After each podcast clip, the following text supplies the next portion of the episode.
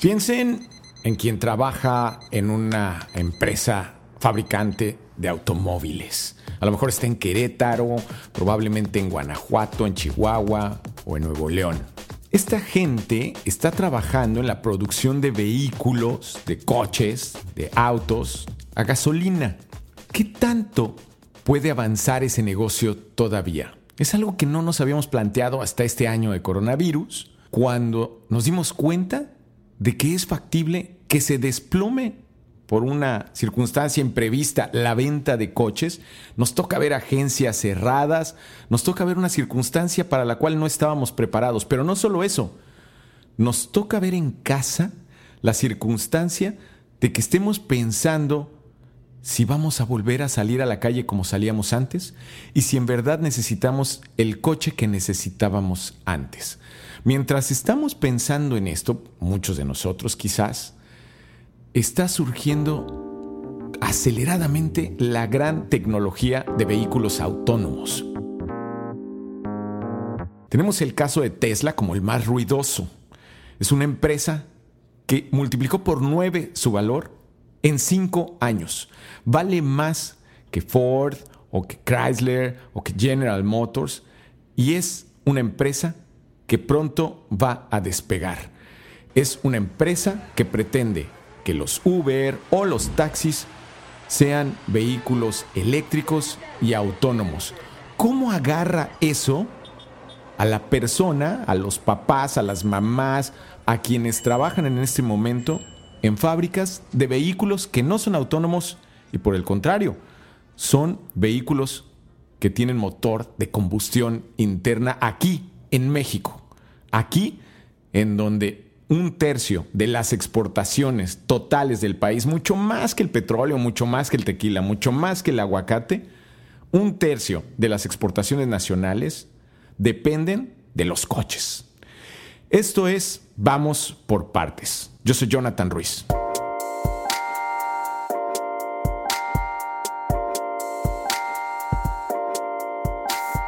Hoy, muy cerca de Austin, Texas, una ciudad que por cierto promete mucho.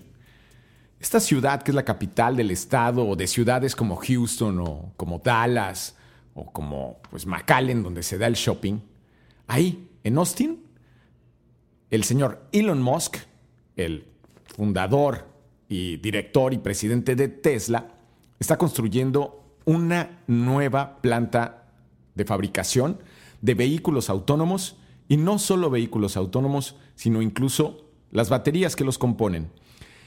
Elon Musk es un hombre nacido en Sudáfrica, pero ahora estadounidense, que ha motivado la creación de empresas como PayPal, pero también de empresas como Tesla. Tesla es una empresa fabricante de vehículos, de coches, autónomos eléctricos que dan la factibilidad a las personas de viajar más de 500 kilómetros con una sola carga de batería, pero no solo eso, ha sido capaz de generar toda una red de carga en todo México, Estados Unidos y Canadá, de modo tal que quien salga, por ejemplo, de Veracruz o de la Ciudad de México o de Puebla, pueda llegar hasta Vancouver, no con una sola carga, evidentemente, pero sí con estaciones de servicio como quien carga gasolina. Esta cadena de suministro de electricidad ha hecho, ahora sí, accesibles los vehículos eléctricos, justamente porque ya no hay manera de quedarse varado sin carga. Esta circunstancia está motivando la creciente venta de estos vehículos. Hay un asunto aquí. Esos vehículos no se fabrican en México no se fabrican Teslas en México, se fabrican Ford, se fabrican General Motors, se fabrican incluso BMW, pero no se fabrican Teslas. México no está produciendo vehículos eléctricos, o no estaba, no estaba hasta este año. Este año que Ford, justamente esta empresa automotriz nacida en Detroit, lanzó finalmente la producción de un vehículo muy conocido en el mundo, que es el Mustang, pero un vehículo con características distintas. Por principio, es un vehículo eléctrico. ¿Qué hay de distinto entre un vehículo eléctrico y un vehículo ah, de combustión interna? Por principio, claro, está el asunto del tipo de energía que utilizan. Pero además del tipo de energía que utilizan, pues está el número de partes. Mientras un vehículo, digamos, antiguo o un vehículo con tecnología antigua, como podría ser la de combustión interna, utiliza miles de partes, solo el motor está hecho de cientos de partes, un vehículo eléctrico en su totalidad probablemente no supere las mil partes, en su totalidad. Este país sobrevive, particularmente en ciudades como Querétaro o como Guanajuato, gracias a autoparteras o bien productoras de partes que les venden justamente estas a las armadoras. Llámense Volkswagen, que está en Puebla, o digamos cualquier empresa que pudiera estar fabricando coches en Guanajuato, o la Kia, que incluso fabrica coches en Nuevo León, en un municipio llamado Pesquería, y que por, justamente por la llegada de Kia ahora llaman Pescorea. Todas estas empresas, pues viven del suministro de partes y quienes trabajan en esas autoparteras viven justamente de que esas autopartes se sigan vendiendo. ¿Qué va a pasar en el momento, como este año, en el que el consumidor ha detenido sus compras de la manera en que lo ha hecho? Y además, no solo eso, sino que la perspectiva pues, le hace pensar que es más conveniente probablemente trasladarse en Uber o trasladarse en taxi. Y justamente en esta circunstancia, además, empieza a surgir quién dice, ya no más vehículos de combustión interna. Ahora están aquí los vehículos eléctricos que, para empezar, contaminan menos, no contaminan en el mismo volumen que un vehículo de combustión interna, lo explicaré en un momento, pero además pues son vehículos que son autónomos. Por lo tanto, quien pudiera invertir en una flotilla de Uber, pues podría ahorrarse, por ejemplo, el costo del chofer. En esa circunstancia, puede bajar la tarifa y hacerse todavía más accesible el servicio de Uber en vehículos eléctricos autónomos. Ante esta circunstancia, la perspectiva es que siga creciendo la producción y la venta de vehículos eléctricos que rondan, por cierto, el millón de pesos. Si bien es mucho dinero, un millón de pesos para la mayoría de la gente, consideremos pues que esto ya compite con los vehículos de lujo que abundan en las ciudades mexicanas. Es decir, competiría con vehículos pues como los Mercedes-Benz o los BMW que perfectamente podemos ver cualquier día en la calle. No son para todos, evidentemente, pero ya hay un mercado. ¿Por qué es factible que sean sustituidos? Nos lo está diciendo el mercado. ¿Por qué podrían ser sustituidos justamente estos vehículos de combustión interna? Noten simplemente esta diferencia. Los precios de las acciones de Tesla crecieron en cinco años nueve veces. Hoy Tesla es mucho más valiosa que Ford. Tesla vale 13 veces más que Ford. Si eso no les lanza una señal de que algo está pasando y cambiando de manera dramática en la producción automotriz, entonces es quizá necesario insistir en otros elementos. Consideren, por ejemplo, la evaluación de las empresas eléctricas. Mientras las empresas petroleras caen en su valor, estas empresas eléctricas aumentan su valor. Y tengo el caso, por ejemplo, de Exxon, la enorme estadounidense tejana, petrolerísima ExxonMobil, alcanzó un valor de 185 mil millones de dólares este año. Uno podría pensar que es un dinero que es prácticamente imposible de dimensionar para los mortales. Pero estos 185 mil millones de dólares es mucho menos que lo que llegó a valer en 2013, que fue 438 mil millones de dólares. Estamos hablando, pues, de una empresa que casi cayó dos tercios en su valor, o más de dos tercios en su valor, en cuestión de seis años. Esa es otra señal de que algo está cambiando en el mundo petrolero. Y si quieren un dato más, hay una empresa basada en Florida.